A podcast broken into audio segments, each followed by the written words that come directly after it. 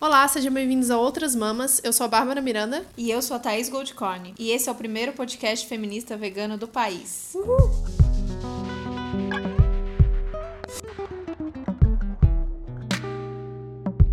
No início do mês, fomos acordadas com mais uma dessas notícias de tirar o chão. Veja bem, não passou nem 50 dias de 2019 e a gente já viveu tanta desgraça que eu tô aqui torcendo pra 2020 chegar logo. Nossa, 2020, que coisa é, louca, que futurista bizarro, isso. Né? Enfim. Dia 2 de fevereiro, a gente acordou com a notícia de que a Sabrina Bittencourt tinha morrido, tirando sua própria vida, depois de muito lutar pelas vítimas de abuso sexual, de médiums e líderes religiosos. Sabrina foi uma ativista valente que deixou um legado de muita força e libertação para essas mulheres que sofreram diretamente com esses casos, mas também para tantas outras, como nós, que lutamos todos os dias contra esse sistema abusador e violento. Obrigada, Sabrina. É, a Sabrina ela foi uma das criadoras do movimento Coame, que combatia principalmente o abuso do meio espiritual. Ao concentrar todas as denúncias contra abusos cometidos por padres, pastores ou gurus, as mulheres chegavam para ela e contavam para ela e ela ia atrás investigar tudo isso. Além do mais recente, né, o João de Deus e do grupo The Rose. Ela também contribuiu com a denúncia contra o Siri Prembaba e estava na investigação, acho, da questão das crianças indígenas com a Damares, também das, das gravidezes ali no,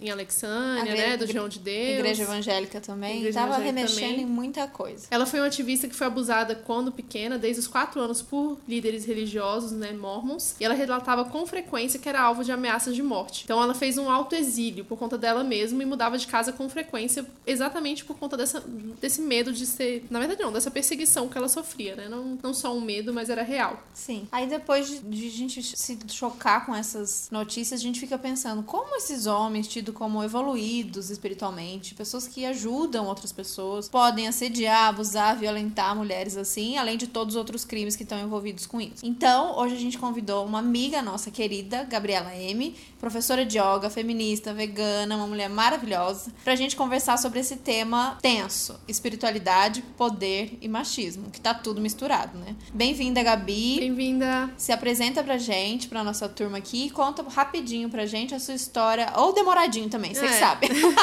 sua história com veganismo e com yoga, espiritualidade, tudo o que a gente vai falar aqui e o que a gente já fala nesse podcast. Fala aí, Gabi. Oi, eu sou a Gabi.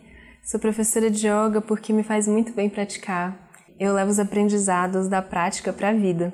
O yoga tem valores que vão muito além das posturas e eu me identifico muito.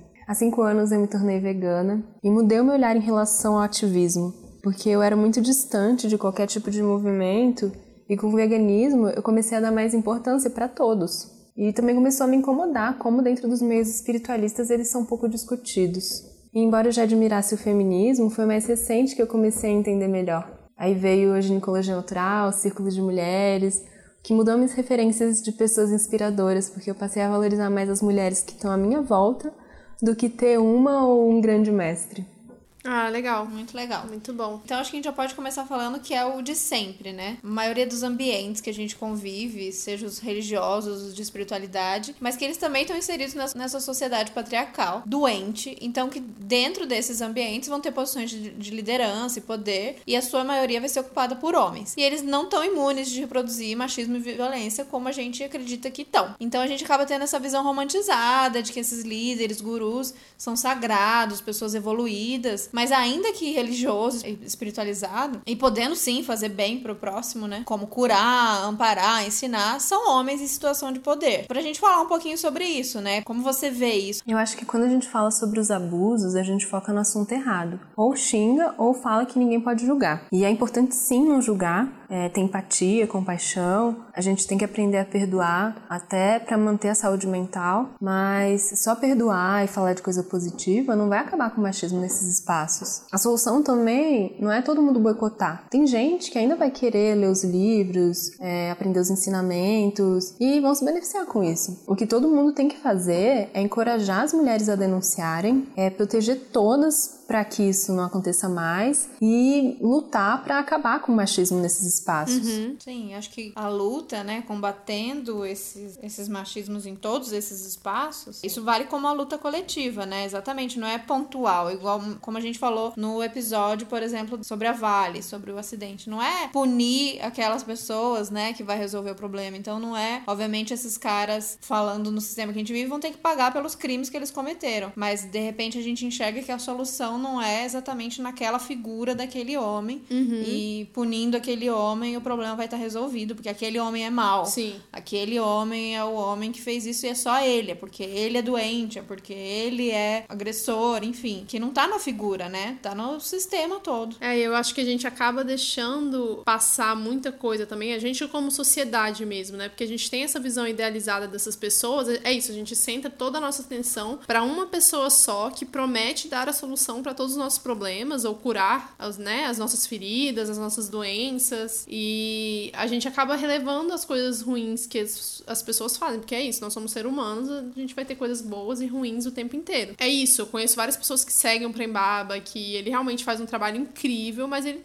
cometeu esses dois erros gravíssimos e ele tem que ser punido por isso, porque a gente tá numa sociedade punitivista. Mas e aí, como é que ficam os seguidores dele, né? Como é que ficam as pessoas que estavam ali construindo um espaço muito melhor para viver junto dele? Essas pessoas talvez tenham que ser acolhidas, tem que a gente tem que conseguir de alguma forma englobar todo mundo e tirar essa figura central de um líder que vai conduzir um grupo gigantesco de pessoas, né? E vai fazer o que ele quiser no final das contas. Eu lembro quando aconteceu o negócio do Prembaba, eu fui conversar com as pessoas e as pessoas falaram: "Ah, mas tem que ver". Aí você começa a passar pano, O né? quanto ele ajudou, Tem que ver, né? porque foram o quê? Foram dois casos só, e enfim, foi há muito tempo atrás, e errar humano. Nessa hora a pessoa vira humana, né? Porque antes ela é meio santa, assim, pode fazer o que quiser. Sim. Mas na hora do erro ela vira humana. E eu fico muito me questionando isso, assim. Por que uma pessoa só? Por que, que a gente deu tanto poder pra essas pessoas, sabe? Uhum. Eu mesmo já fui no João de Deus, quando eu era criança. Foi há muito tempo atrás, mas o que, que ele fez para reparar isso? Não só diretamente as mulheres que ele abusou, mas em um nível social. Eu acho que falta posicionamento, tanto dos seguidores quanto dos próprios líderes, que dão várias desculpas. Falam que são humanos, que foram incompreendidos. O Prembaba falou que onde ele acreditava que havia amor e devoção, na realidade estavam escondidos ódio, inveja, ciúmes. Isso era ele falando em relação aos antigos seguidores que deixaram de seguir. Gente, Cadê aquela evolução toda?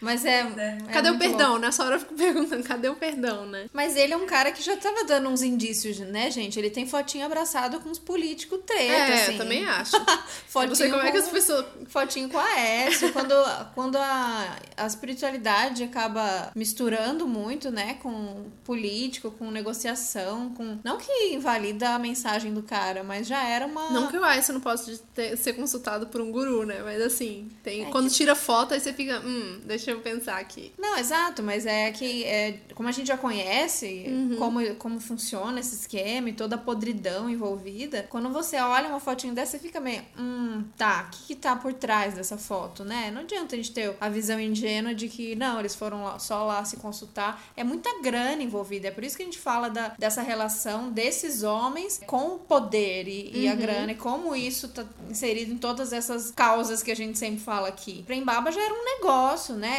O, o- a dimensão das palestras dele e dos livros, não tem como não associar isso e não ver que, o- que já se transformou num, num negócio dentro do, do esquema, né? E é, é estranho a gente pensar numa pessoa que é considerada iluminada e como assim ela é iluminada e comete esse tipo de erro, né?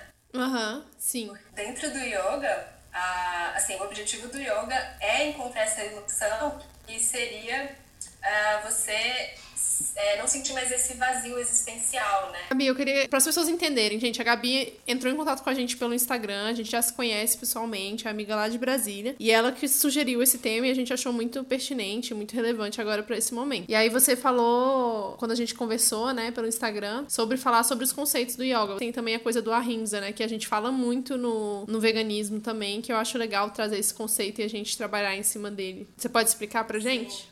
A gente sempre escuta o ahimsa relacionado ao lacto-vegetarianismo dentro do yoga. Só que não faz muito sentido, porque o leite faz muito mal para os animais. As vacas são as que passam mais tempo sofrendo e fazem mal para o nosso corpo também. Então a gente tem que rever o sentido desse valor. Junto com isso, surge dentro desse meio muitos flexitarianos que não falam em se tornarem vegetarianos nem veganos. Acham que é extremo e que é mais equilibrado só reduzir. Também falam que a gente tem que ter ahimsa com os outros e com a gente mesmo. Então usam esse gente mesmo como desculpa, porque acham que é muito difícil mudar e acabam nem tentando. Aí tem aquela pergunta que o vegano Vitor sempre faz, que é: é mais difícil pra gente ser vegana ou pros animais passarem por tudo que eles passam? O termo ahimsa vem dos Yoga Sutras de Patanjali, que é um manual para você colocar em prática o que é o yoga. É, que não são só os asanas, que é, são aquelas posturas que a gente está acostumado a ver e ligar ao yoga. Aliás, a melhor tradução dos Yoga Sutras é da Glória Arieira. Ela faz a interpretação dos sutras que são bem complexas pela visão do Vedanta, que é uma tradição espiritual indiana. Dentro desse manual tem os oito passos para você alcançar o samadhi. Nesses passos tem os yamas e niyamas, que são os controles que a gente tem que ter, o primeiro em relação aos outros, que é onde está a rimsa, e o segundo em relação a si mesmo. Depois vem os asanas, que são as posturas, os pranayamas, que são as maneiras de a gente controlar a energia vital, que é o prana, que a gente capta pela respiração. Aí tem o pratyahara, que é a abstração dos sentidos para você começar a entrar em dharana, que é a concentração, e chegar em dhyana, que é a meditação, e assim alcançar o samadhi. Quando a gente analisa os yamas e niyamas, que são os controles que a gente tem que ter no nosso dia a dia, a gente percebe que tem tudo a ver com o veganismo. A rimsa é só o primeiro yama. O segundo é satya, que é a verdade. É se a gente está de acordo com o que está fazendo. Então, se a gente concorda que os animais sentem, que eu não gosto de gerar sofrimento e que o consumo de produtos de origem animal envolve sofrimento, será que é coerente continuar consumindo animais? Além disso, tem o valor asteia, que é não roubar. E o que a gente está fazendo quando eu pego o leite, o ovo, o mel? A gente rouba a liberdade, a vida dos animais como se fossem objetos e fossem nossa propriedade. Sentido. Nossa, yoga para veganos. Já, Yoga já para quer. veganos. Tem que lançar esse aplicativo aí. Aplicativo, livro, DVD. Yoga para veganos. Mas tem o livro do Oh, Já tem. O Quem? Tem um livro Oberon. de Ah, yoga. Oberon. Oberon sim, tem um livro. Maravilhoso. Gente, Oberon. Já tá a gente idolatrando o homem aqui de novo, Thaís. É que o Oberon é puxado. É o contrário. Esse Mas episódio é calma, contrário. daqui a pouco a gente fala de outras mulheres. Sim, mas é que o Oberon é puxado. Ô, homem maravilhoso. Tá bom. Vou tentar não, não cultivar essa, é. essa idolatria, mas é com o Oberon é puxado.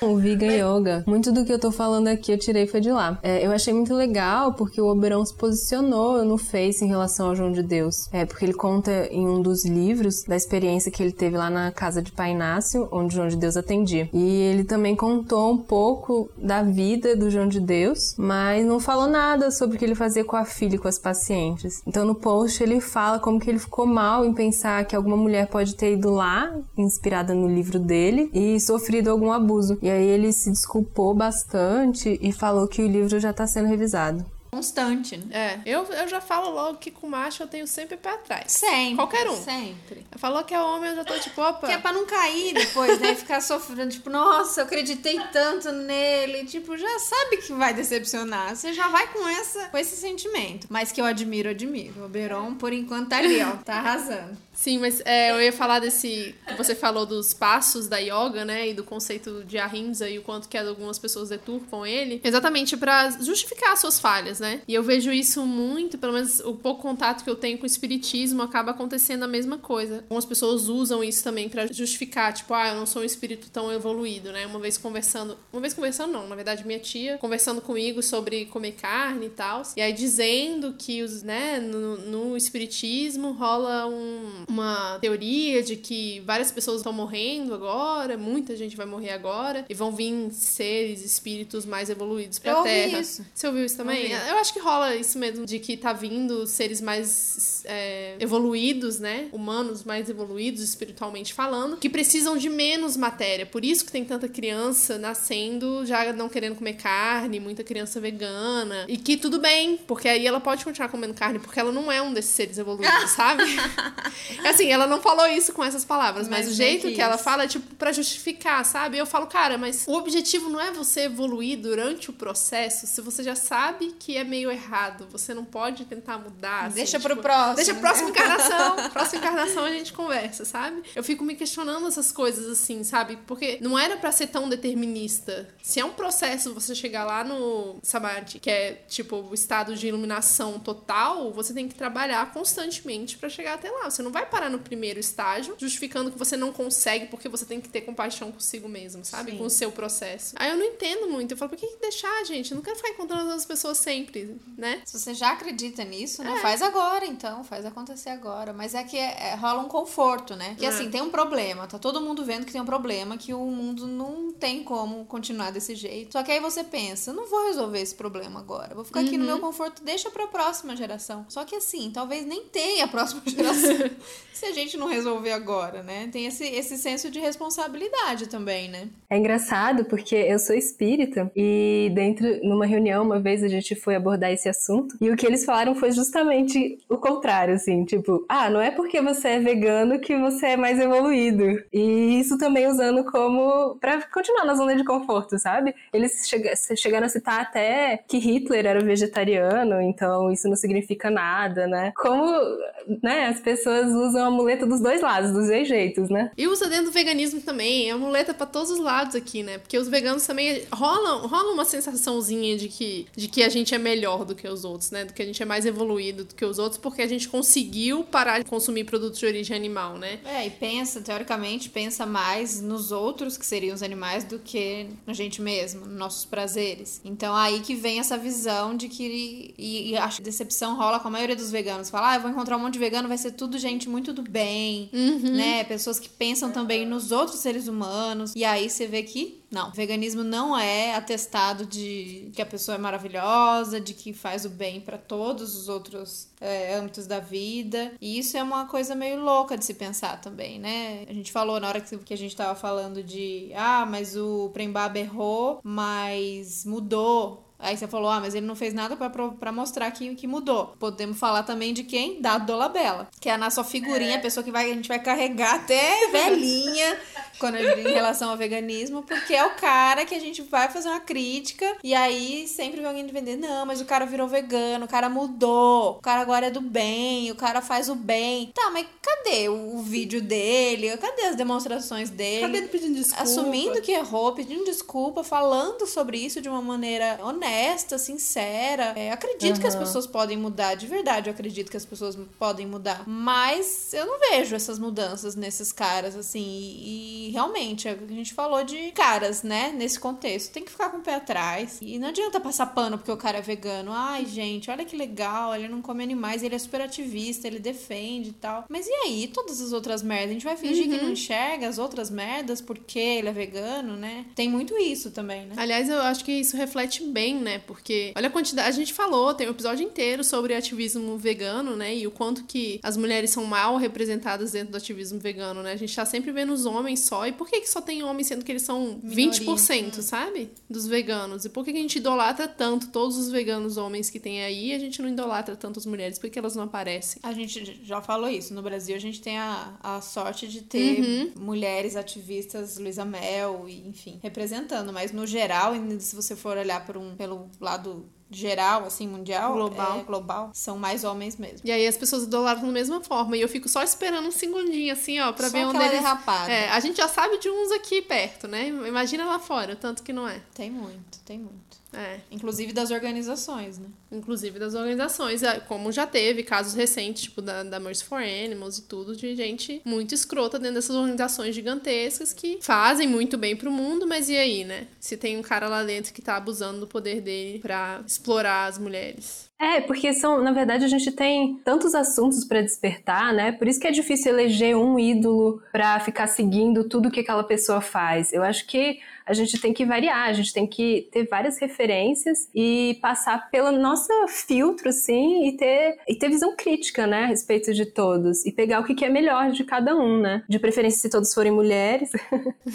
eu acho, eu tô nessa pegada aí, porque menos chance de se decepcionar. Né? E se decepciona, você chega e fala, pô, amiga, isso aí não foi tão legal, vamos aqui uhum. juntas. Você também tá sendo prejudicada por isso, né? É. Acho que é um pouco mais fácil. A não ser que seja, sei lá, a Damares, é. aí não tem jeito mesmo. É, e a gente estava falando sobre é, vegano se achar melhor porque talvez desapegou de alguma coisa e se sente superior, né, às outras pessoas, desapegou em função dos animais, né, e aí se sente superior por causa disso. No, um dos niyamas é o aparigraha, que é justamente o desapego, que é você conseguir abnegar do paladar e também o que é bem difícil para algumas pessoas é desapegar desse conceito e das justificativas que impedem elas de mudar, né, que elas acabam se auto-sabotando. E isso também tá muito, essa ideia também tá muito ligado, já entrando em ao santosha, que é o contentamento, que para mim é muito minimalismo, que é você entender as suas reais necessidades, né? E entender que a gente não é superior aos animais e que a gente não precisa de nenhum produto de origem animal. O que é mais difícil, assim, eu acho,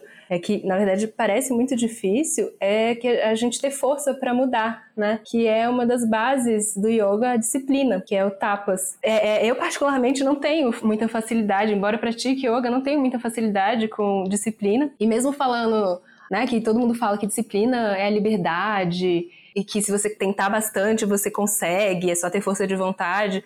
Mas não é bem assim, né? Eu entendi, assim, com o tempo, e a prática de yoga me ajudou muito nisso, que o autoconhecimento ajuda a gente a descobrir como que a gente gosta de fazer as coisas.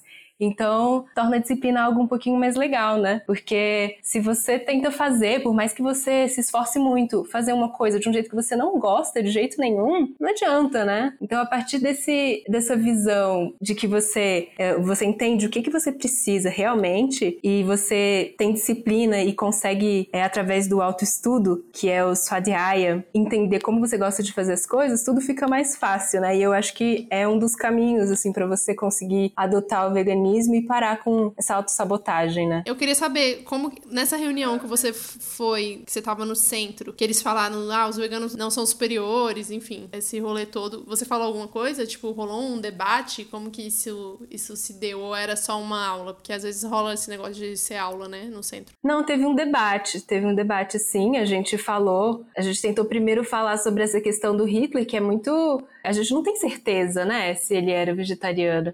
E mesmo assim, não, não era o foco. Só que é muito difícil, as pessoas continuam jogando várias desculpas, né? Uhum. É, eu, eu. Pra mim é sempre um pouco complicado falar dessas questões todas, porque eu, eu fui criada numa casa que meus pais, enfim, foram criados cristãos, né? E passaram grande parte dos ensinamentos pra gente, mas eles mesmos sempre questionaram muito. Então, a gente sempre frequentou vários tipos de, de centros, de locais, os mais variados possíveis, tanto de yoga, de meditação, quanto centro espírita, né? E, igrejas, eles quiseram criar esse senso de tipo, cara, vai e vê a, todas as possibilidades, quem sabe um dia você escolhe um para você. E tanto eu quanto os meus irmãos não achamos nenhum, porque eu acho que a gente ficou com esse negócio de estar tá questionando sempre, sabe? Talvez por isso a gente, né, eu tô aqui fazendo um podcast, inclusive, para estar tá sempre questionando, porque eu acho que desde pequeno fui criada para isso. Então toda vez que eu me deparo com uma coisa dessas, assim, de tipo, vejo pessoas usando a espiritualidade para justificar coisas ruins ou justificar porque que elas não não são veganas, eu fico, tá, mas e aí, sabe?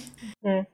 É, eles até chegaram, até chegaram a citar, porque Emmanuel, em várias obras, ele comenta a importância da gente parar de comer os animais, que, que ele, ele até fala que eles estão mais próximos evolutivamente da gente do que a gente imagina, né? Mas ainda assim, o foco não era nisso, o foco era em, ah, tudo bem se você ainda não consegue, né? O mais importante é se respeitar, é, né? Eu acho que sempre rola isso, né? E é isso, a gente acaba perdoando os males que os outros fazem exatamente por conta dessa questão do, do poder que elas têm, da espiritualidade que elas têm. O próprio caso do, do João de Deus, eu falei, cara, eu não duvido, assim, eu acredito em, em várias dessas coisas, né, de espiritualidade.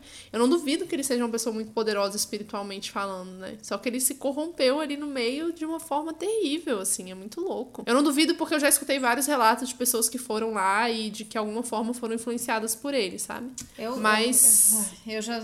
é, você tem um pé atrás. O Vitor também não acredita, não. Tenho, não, eu sou super do acredito. Eu acredito em várias coisas. Eu também, como você, também fui super criada nesses ambientes. Meu pai sempre foi o cara da espiritualidade, do tarô. Eu fui criada indo em tudo, de, de Umbanda a centro espírita. Eu só não ia pro lado cristão, que era o que meu pai não levava. Então sempre foi pro lado mais alternativo, sei lá, vamos dizer dizer assim. E eu acredito em muitas coisas. Mas depois que aconteceu tudo, eu fiquei uhum. pensando, porque de tanta gente que ele atinge, né, que ele atende, quer dizer, quantas, qual a porcentagem das pessoas uhum. que se curam e quanto já iam ser curadas mesmo, ou quanto foram curadas pela intenção de quererem ser curadas, enfim. E depois que saiu tudo isso, e mesmo depois da doença do meu pai, da morte do meu pai, eu fiquei meio, eu fico meio cabreira com a coisa de merecimento, de cura uhum. e punição. Não, mas de, eu, eu não, de... eu não penso na cura, não. Tipo, não tô falando de experiências que as pessoas me relataram de cura. Aliás, não conheço ninguém que foi curado. Eu conheço experiências de pessoas que viveram coisas sobrenaturais na presença deles, sabe? Ah, sim. Aí eu fico, cara, não, eu acho que essa pessoa tem,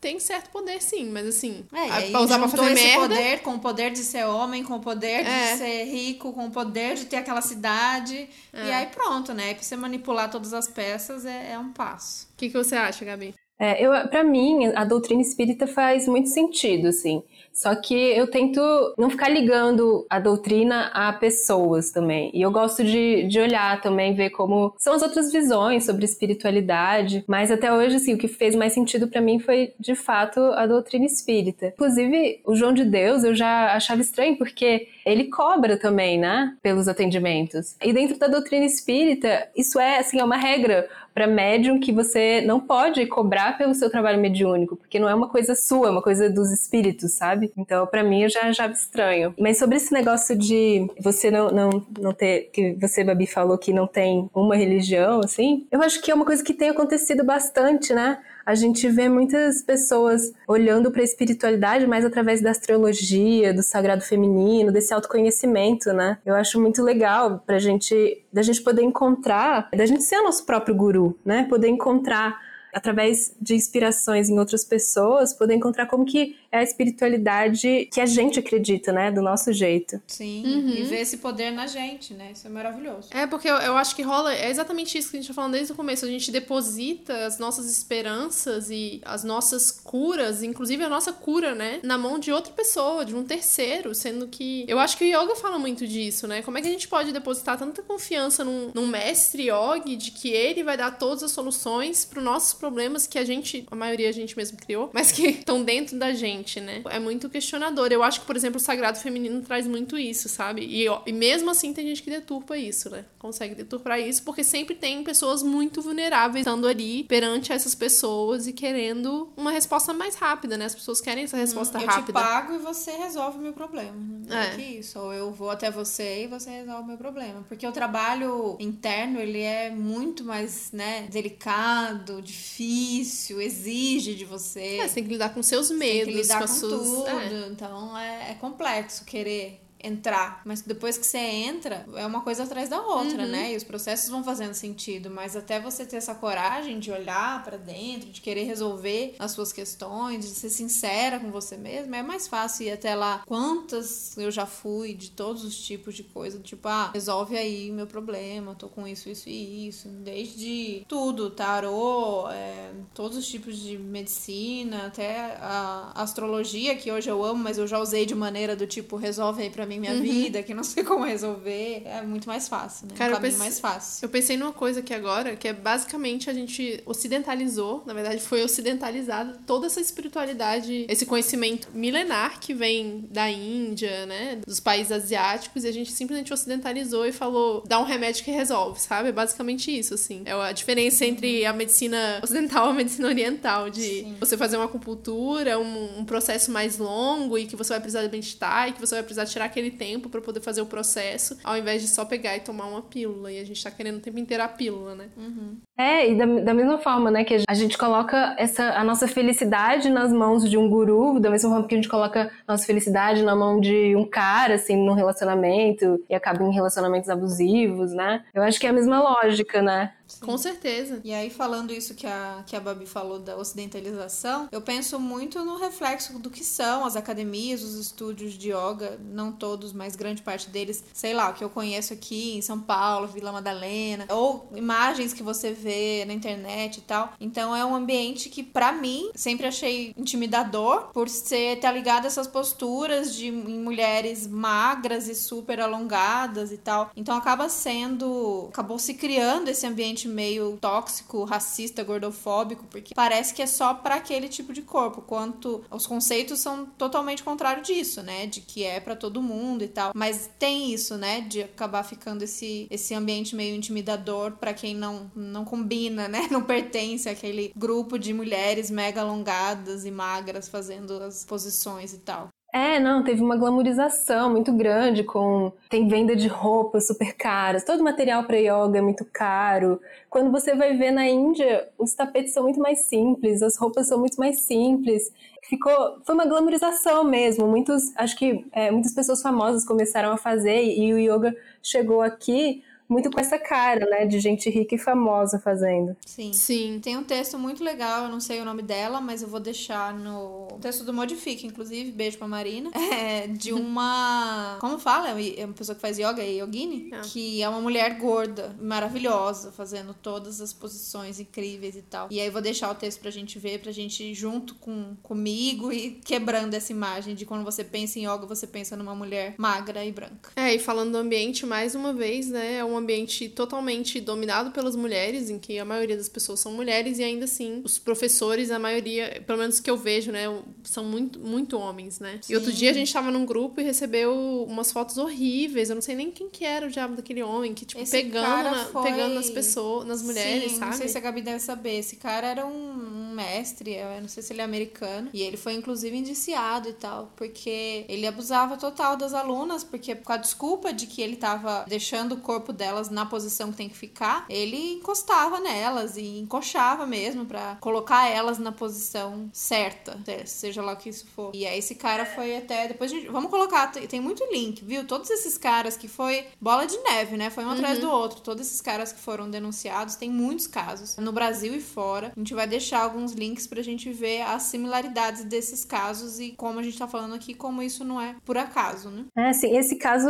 talvez seja do Bikram, do Hot Yoga. Sim, É ele Yoga, mesmo. é ele mesmo. É, então. Mas isso também aconteceu com o Patabi Joyce, que é do Ashtanga Yoga.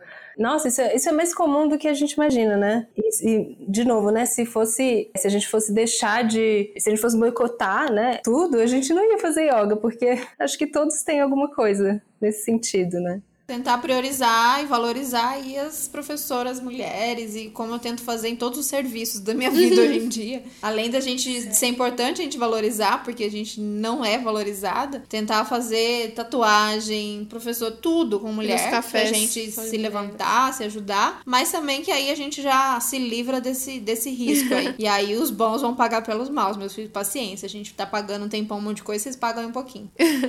Você pode citar, Gabi, as mulheres da yoga que estão fazendo e acontecendo, porque eu mesmo, apesar de ter muito interesse, já ter feito algumas aulas, não sei o que, eu não sou muito inteirada da yoga, não. Já li livro, mas não, nunca aprofundei muito, assim, quem que são as mulheres legais pra acompanhar na yoga. É, essa, assim, de referências maiores, indianas mesmo, tem a Ama, que não é yoga, né, mas é uma líder espiritual, que ela é conhecida por ser a, a guru do abraço, né? Dizem que o abraço dela é reenergizante, assim, e é- ela tem uma energia bem maternal, é bem linda. Então ela é uma referência, assim, dessas bem grandes. E eu achei muito legal que a Júlia, né, vegana é sua mãe, ela postou outro dia duas referências de mulheres yoginis do Instagram que são indianas. E eu fiquei, aí eu parei pra pensar, nossa, é verdade, eu não conheço nenhuma yogini indiana. Eu não tinha referências. E são assim, não são pessoas super famosas, mas são muito legais os Instagrams. Acho que a gente pode colocar embaixo também, né? E aqui no Brasil também não. Tipo, pessoas que Aqui no sejam Brasil, referência. bom, aqui no. Brasil tem, assim, ah, não sei, assim, uma mais conhecida pela mídia, eu não sei. Mas a minha professora, ela já tá no mundo do yoga há muito tempo, assim, ela é super competente. Ela desenvolveu um próprio método, assim, a partir de Ashtanga Vinyasa Yoga. Ela desenvolveu um próprio método de dar aulas e que é muito legal. Ela chama Camila Heights. Acho que a gente pode colocar também, né, como referência. Que massa. Mas Então passa todos os links pra gente, pra, pra gente poder colocar no, no nosso blog também. Ah, e eu acho também, outra, acho que outro exemplo, dentro do mundo da espiritualidade e do veganismo tem a Flávia Melissa, né? Sim, Ah, maravilhosa. verdade, verdade, Amo. boa. Amo é Flávia Melissa. Um beijo pra Flávia Melissa. Gente, a gente, já falou da Marina, modifica. Falamos da Júlia, vegana é sua mãe. A gente tem que falar da Sandra, não tem como. Tá prometido. Ela disse Gomes que vai agora. boicotar o Ah, é? Outras Mamas. Ela disse, ameaçou. Vai rolar boicote se não falar dela em todos. Então, Mas a Sandra não faz yoga. a Sandra não faz yoga, mas falamos. você é uma mulher maravilhosa, tá falando. Um beijo pra Sandra. Tá. Não, mas, mas eu tenho uma coisa pra falar dela, que me Não, fez pensar bastante. Porque dentro do yoga a gente fala muito sobre autocuidado, né? E ela teve uma postagem recente no Instagram que ela colocou o seguinte, escreveu o seguinte, que eu achei lindo. É, prometi cuidar melhor de mim, mas fiz outra promessa junto. Cuidar das minhas manas. Defender e proteger minhas amigas e companheiras de luta. E as mulheres que não conheço também. Presta atenção em qualquer ambiente que eu estiver. Se todas as mulheres parecem seguras. Se precisam de ajuda. Se tiver que escolher entre dar trabalho para um homem ou para uma mulher, escolho sempre a mulher. Se sou convidada para participar de um evento, reparo logo quantas mulheres estão palestrando ali e peço que elas sejam incluídas em maior número. E me fez pensar muito, porque a gente, ao invés de falar só de autocuidado com a gente, a gente tem que falar num autocuidado coletivo, né? Uhum. Sim. Ai, maravilhoso isso. Muito lindo. Na É verdade, isso. esse post é lindo. Sandra arrasa. Parabéns, Sandra.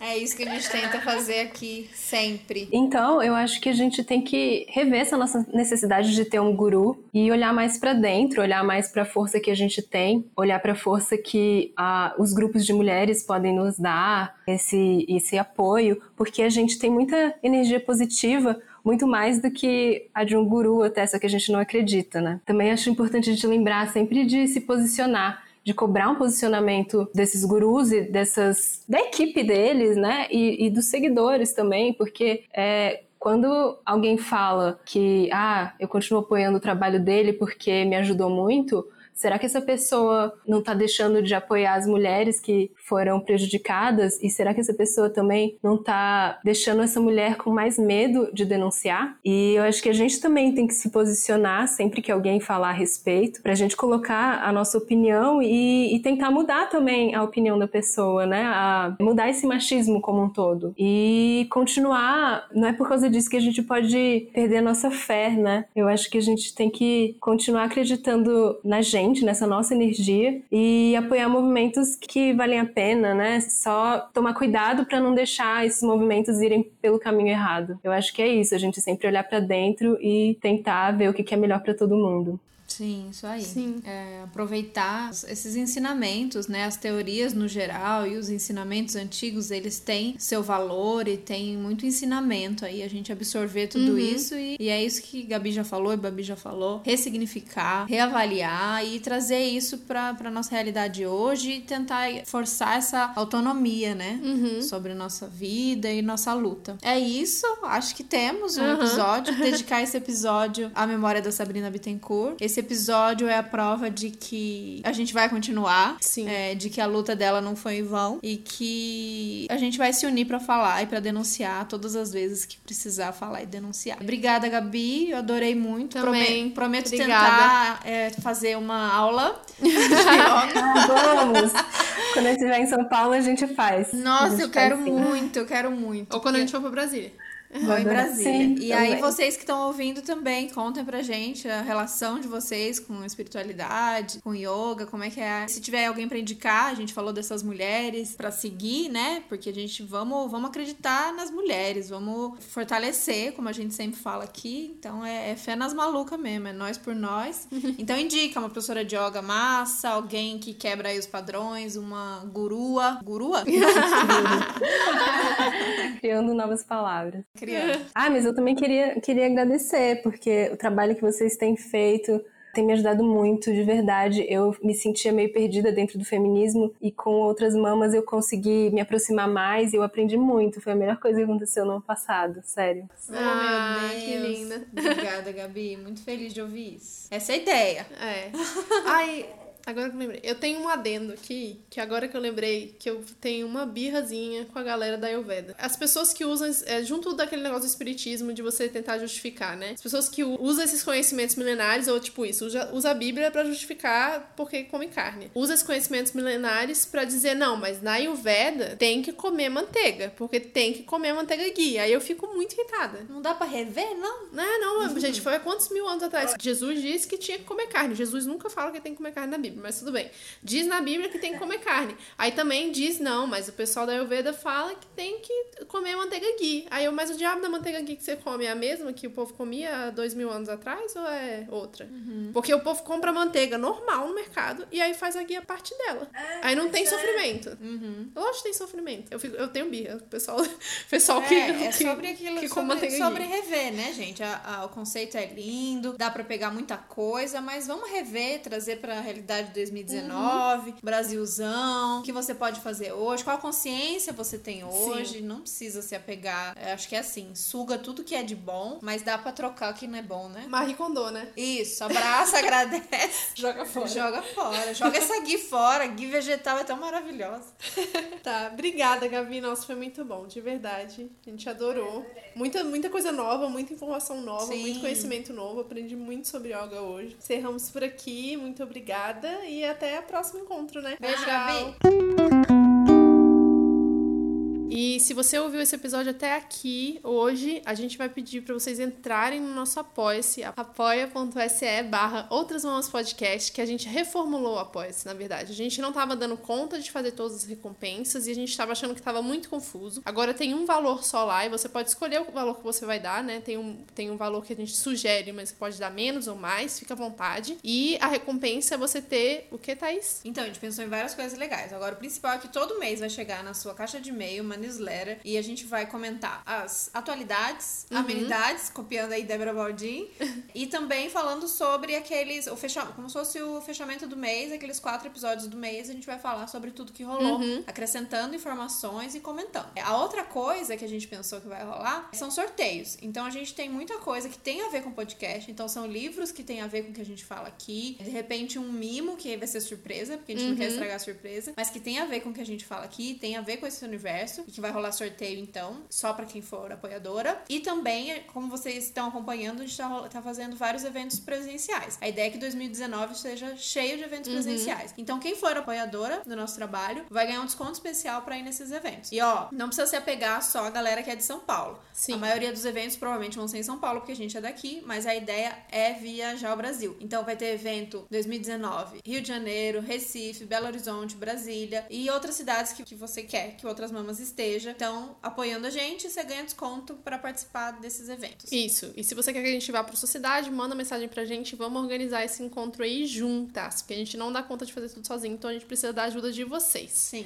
E outra novidade é que agora a gente, na verdade, a gente sempre teve o canal no YouTube, mas a gente nunca posta nada. Mas agora você pode ouvir todos os episódios de Outras Mãos Podcast também no YouTube. Porque tem gente que prefere estar no trabalho, fica mais fácil de ouvir do que no celular. Então, é isso aí. Segue a gente em todas as redes, entra no YouTube, Instagram, entra no Apoia-se e apoia a gente. E até a próxima. Até semana que vem. Beijo! Beijo, tchau, tchau.